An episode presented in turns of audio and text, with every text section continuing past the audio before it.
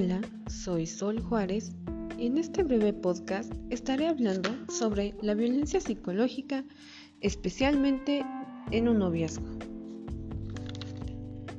El noviazgo se ubica entre las relaciones en las que hay un contacto psicológico estrecho. La persona se interesa genuinamente por la otra. A veces también es la atracción física, que es la entrada para este vínculo. Después de un tiempo, ya no solo es atracción, sino también amor. Pero en algún momento empieza a cambiar la situación y hay un conflicto de intereses. Uno quiere o espera una cosa, el otro algo diferente.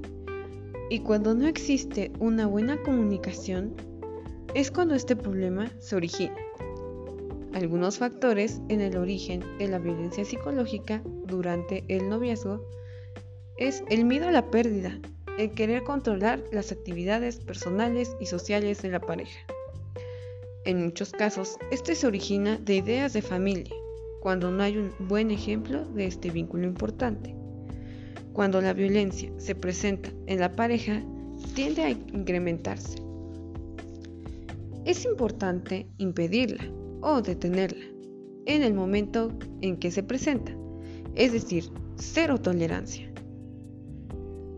Te preguntarás, ¿y en qué consiste la violencia psicológica?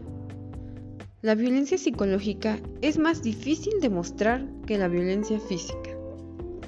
Estas situaciones hacen que la persona viva una pérdida de su dignidad, seguridad y confianza en sí misma y en las personas que la rodean.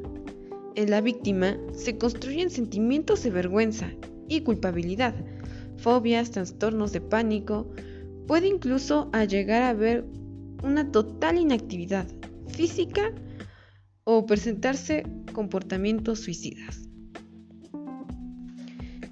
Este tipo de violencia se enfoca en la emisión de frases descalificadoras y humillantes que buscan desvalorizar al individuo. Usualmente comienza como comportamientos aislados.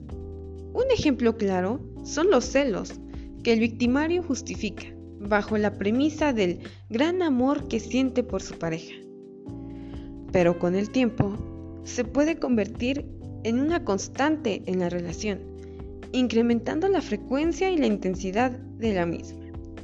Esta violencia tiene como consecuencia pérdida de la autoestima e independencia, estrés, terror, sentimiento de soledad e aislamiento entre otros. Así que tú que me estás escuchando y ahora sabes en qué consiste la violencia psicológica y te encuentras identificado con este tema, sé lo suficientemente valiente para decir, yo no merezco esto, soy mucho más. Y sal de ese lugar donde te lastiman.